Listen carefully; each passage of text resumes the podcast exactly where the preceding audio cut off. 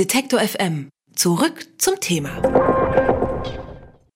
In Brasilien hat der rechtsradikale Präsidentschaftskandidat Jair Messias Bolsonaro die Stichwahl gewonnen. Mit mehr als 10 Prozentpunkten Abstand konnte er sich gegen seinen Konkurrenten Fernando Haddad von der linken Arbeiterpartei PT durchsetzen. Der ehemalige Fallschirmjäger Bolsonaro hat im Wahlkampf seinen politischen Gegnern mit Säuberungen gedroht und sich homophob, frauenfeindlich und positiv gegenüber der Militärdiktatur in Brasilien geäußert. Noch gilt Brasilien als größte Demokratie Südamerikas. Warum Bolsonaro die Wahl gewonnen hat und was sein Sieg für das Land und das politische System Brasiliens bedeutet, darüber spreche ich mit Dr. Bernhard Leubold von der Katholischen Sozialakademie Österreich. Er forscht zur Entwicklung der Demokratie und sozialer Ungleichheit in Brasilien. Guten Tag, Herr Leubold. Guten Tag. Direkt nach der Wahl hat Bolsonaro verkündet, dass seine Regierung sich an die demokratischen Spielregeln halten wird. Bemerkenswert, dass er das überhaupt erwähnen muss, oder? Naja, Herr Bolsonaro hat sich wiederholt positiv zur Militärdiktatur geäußert, sich nie distanziert und selbst äh, positiv auf Folter bezogen und äh, auch sehr medienwirksam sich äh, immer wieder positiv auf den brutalsten Folterknecht des Militärregimes bezogen, äh, General Ustra. Ähm, in diesem Sinne äh, verwundert es dann doch, dass sich dieser Mensch plötzlich zu demokratischen Grundwerten bekennt. Und kaufen Sie ihm das ab? Es ist schon eine Frage, wie jetzt die Entwicklung weitergeht. Man muss äh, natürlich betonen, dass äh, Jair Bolsonaro nicht durch einen Militärputsch sondern durch eine Präsidentschaftswahl an die Macht gekommen ist. Man muss vielleicht, wenn man äh, sich die Prozentzahlen ansieht, und diese 55 versus 45 Prozent für den Kandidaten der Arbeiterpartei Haddad vergleicht, muss man sich auch vor Augen führen, dass es eine gar nicht so unbeträchtliche Anzahl von Menschen gab, die entweder der Wahl ferngeblieben sind, also über 21 Prozent der Wahlberechtigten sind der Wahl ferngeblieben und weitere etwa siebeneinhalb Prozent haben entweder ungültig oder weiß gewählt. Und die, die gewählt haben, woran liegt es, dass sie ähm, einen Kandidaten ihre Stimme geben, der Folter, Homophobie und Diktatur befürwortet?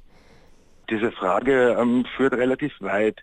Hier würde ich ein wenig ausholen in die Geschichte des Landes. Das Land wurde, oder sagen wir so, die letzten vier Präsidentschaftswahlen hat entweder Präsident Lula oder Präsidentin Dilma gewonnen, Kandidaten und Kandidatinnen der Arbeiterpartei. Das Land wurde also eigentlich bis 2016 von einer Regierung regiert, die wir mit europäischen Maßstäben bestenfalls als sozialdemokratisch bezeichnen würden, eine Mitte-Links-Regierung, die einige soziale Reformen umgesetzt hat, mit einigen Reformen auch relativ erfolgreich war. So wurde beispielsweise der Mindestlohn um 80 Prozent angehoben, mit äh, Inflation abgezogen. Das heißt, das war eine reale Lohnsteigerung von 80 Prozent unter den Ärmsten Brasiliens. Das wurde verbunden mit einer Ausweitung von formeller Beschäftigung. Das heißt, die prekärsten und schlecht bezahltesten Arbeitsverhältnisse sind deutlich weniger geworden. Gleichzeitig gab es auch weitere Sozialreformen, beispielsweise im Sozialhilfebereich, aber auch äh, wurden die Universitäten ausgebaut, sodass die Anzahl der Studienabsolventen und Absolventinnen sich innerhalb von zehn Jahren verdoppelt hat, was doch eine, eine beträchtliche Steigerung bedeutet, was auch bedeutet, dass sehr viele Kinder von Familien erstmals eine Uni besucht haben. Und hier sind dann zuletzt einige Hoffnungen täuscht worden. Auf der einen Seite, weil äh, der Arbeitsmarkt für viele der fertigen Absolventinnen und Absolventinnen die besser bezahlten Arbeitsplätze nicht hergegeben hat. Es gab eine Verbesserung für die Ärmeren, aber nicht für die Reicheren. Und dann kam, und das ist, glaube ich, der zentrale Prozess, dann kamen neue Ängste und, und neue Mechanismen der Ablehnung in den Mittelschichten dazu, die sich plötzlich stärker unter Druck sahen, ähm, beispielsweise über die Reformen im Bildungswesen, die auch viele Dienstleistungen nicht mehr so billig bekommen konnten. Das prominenteste Beispiel sind hier Haushälterinnen. Für viele Mittelschichtsfamilien war es nicht mehr möglich, sich eine Haushälterin zu leisten, täglich kommt oder beziehungsweise sogar in einem ganz kleinen Raum lebt mit der Familie, sondern hier gab es Verschiebungen, Die Familien konnten sich Haushälterinnen nur noch ein bis zweimal die Woche leisten. Es ist also in gewisser Weise für manche Teile in der Bevölkerung, ganz speziell für die Mittelschichten, haben die positiven Auswirkungen der Sozialreformen auch gewisse Privilegien fallen lassen. Ein weiteres sehr prominentes Beispiel, das für sehr viel Unmut gesorgt hatte, war, dass plötzlich einige Leistungen wie beispielsweise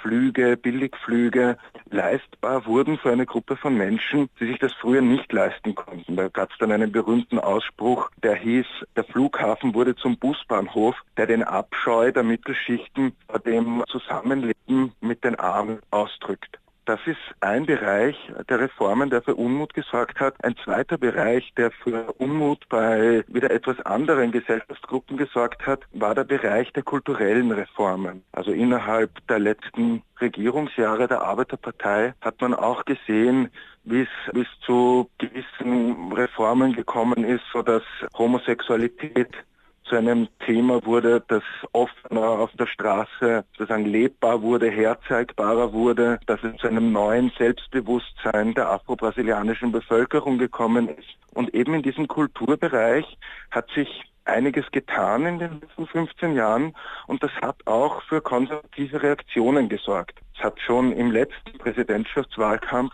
oder eigentlich im vorletzten Präsidentschaftswahlkampf 2010 kam erstmals das Thema Abtreibung sehr, sehr stark in die Debatte, weil die Kandidatin der Arbeiterpartei mit Gesetzen verbunden wurde, ähm, die sich gegen Abtreibung einsetzen. Hier haben sehr, sehr starke Reaktionen eingesetzt, vor allem seitens der evangelikalen Kirchen. Ja, da wollte ich gerade darauf ansprechen. Wir sind da ja jetzt bei Themen, die vor allem ähm, in der christlichen Wählerschaft eine große Rolle spielen. Wie wichtig waren denn die Stimmen der christlich-fundamentalistischen Evangelikalen hier jetzt bei dieser Wahl?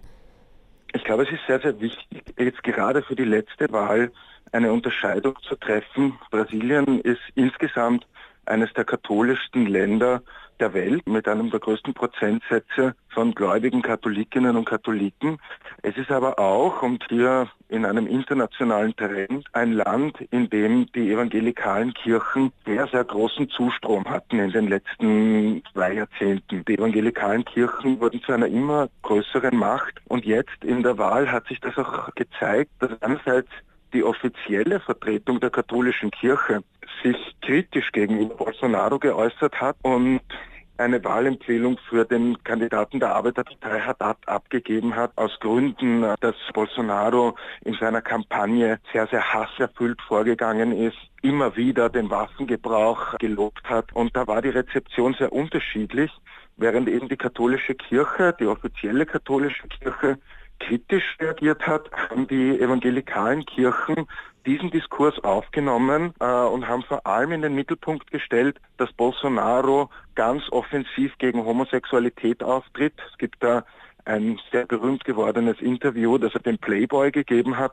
in dem er gesagt hat, dass es ihm lieber wäre, sein Sohn wäre tot, als sein Sohn wäre schwul. Und das ist ein Diskurs, den die evangelikalen Kirchen sehr gerne aufgegriffen haben. Man geht davon aus, dass mittlerweile fast 30 Prozent der brasilianischen Bevölkerung von den evangelikalen Kirchen erreicht werden. Das zieht sich durch die sozialen Schichten, ist aber besonders stark unter den Ärmsten Brasiliens. Von daher war Bolsonaro ein Kandidat, der einerseits den Unmut der Mittelschichten aufgreifen konnte in einem sehr stark antikommunistischen Diskurs gegen die Arbeiterpartei, die er gleichgesetzt hat mit Kommunismus und kommunistischen Reformen. Und auf der anderen Seite hat dieser antikommunistische Diskurs auch die evangelikalen Kirchen erreicht, die dann in den Messen und so weiter mobilisiert haben, Jair Bolsonaro zu wählen, um quasi konservative kulturelle Werte retten zu können.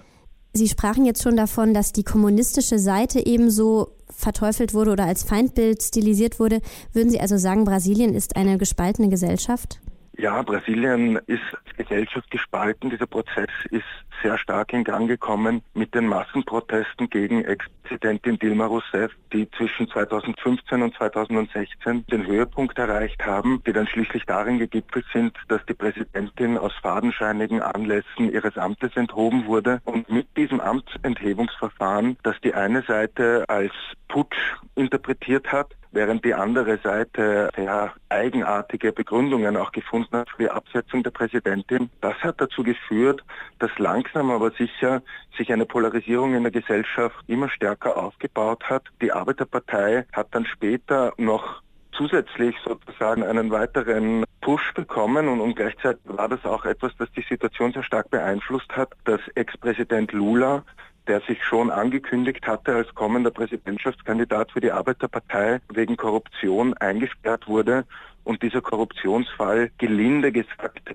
sehr, sehr wenig Beweise als Hintergrund hat und unter anderen Umständen auch Politiker und Politikerinnen von anderen Parteien gegen die Korruptionsvorwürfe erhoben würden, bei Weitem nicht die gleiche Behandlung erfahren haben wie Ex-Präsident Lula, weiter in Freiheit geblieben sind, teilweise Immunität bekommen haben, während dem Ex-Präsidenten Lula das alles nicht gewährt wurde und er stattdessen wirklich in Haft kam und somit nicht als Präsidentschaftskandidat kandidieren konnte, obwohl es hier auch seitens der UNO und so weiter Beschwerden gab, wurde das in Brasilien so durchgezogen. Das hat dafür gesorgt, dass die Polarisierung noch stärker zugenommen hat. Und in dieser Polarisierung, dass hier auf der einen Seite ein immer stärkerer Diskurs gegen den sogenannten Kommunismus der Mitte-Links-Regierung gefahren wurde, hat sich dann jetzt, und das ist ein Prozess, der relativ schnell gegangen ist im letzten Jahr, als Kandidat Bolsonaro mehr oder weniger aus dem Nichts von vielen als eher lächerlicher Kandidat abgetan für lange Zeit plötzlich große Unterstützung bekam und hier ein Diskurs des Antifaschismus von der anderen Seite kam. Also hatten wir es diesmal mit zwei sehr, sehr starken Lagern zu tun. Auf der einen Seite ein Lager, das gegen Autoritarismus und Faschismus argumentiert hat, auf der anderen Seite ein Lager, das gegen den Kommunismus argumentiert hat. Und eben diese beiden Lager sind jetzt aufeinander getroffen. Und was wirklich eine Besonderheit war in Brasilien, aber in einem internationalen Trend auch liegt, ist, dass dazwischen die typischen Mitte-Rechts-Parteien aufgerieben wurden. Die Partei, die zuletzt einen sehr aussichtsreichen Kandidaten auf die Präsidentschaft geschickt hat, die PSDB, die Partei des Ex-Präsidenten Cardoso. Die Partei kam zum Beispiel mit ihrem Kandidaten auf deutlich weniger als 10 Prozent. Auch der Kandidat der von der jetzigen Partei der Interimsregierung geschickt wurde. Auch dieser Kandidat Meirelles der auch zum Beispiel von der Zeitung Economist als Favorit gesehen worden wäre, auch dieser Kandidat hat es nicht geschafft, auf 10 Prozent zu kommen. Und damit sieht man in Brasilien eigentlich in einem internationalen Trend, dass quasi die politische Mitte aufgerieben wurde, dass es zu einem Niedergang der traditionellen liberalen Institutionen auch kommt. Und in dieses Vakuum, wo dann sozusagen der Antikommunismus stärker wird, konnte dieser Rechtsaußenkandidat reinstoßen. Und was daraus noch wird, das müssen wir jetzt in der näheren Zukunft beobachten. Sagt Bernhard Leubold von der Katholischen Sozialakademie Österreich. Mit ihm habe ich über die Wahl des Kandidaten Jair Bolsonaro in Brasilien gesprochen. Vielen Dank für das Gespräch. Herzlichen Dank auch.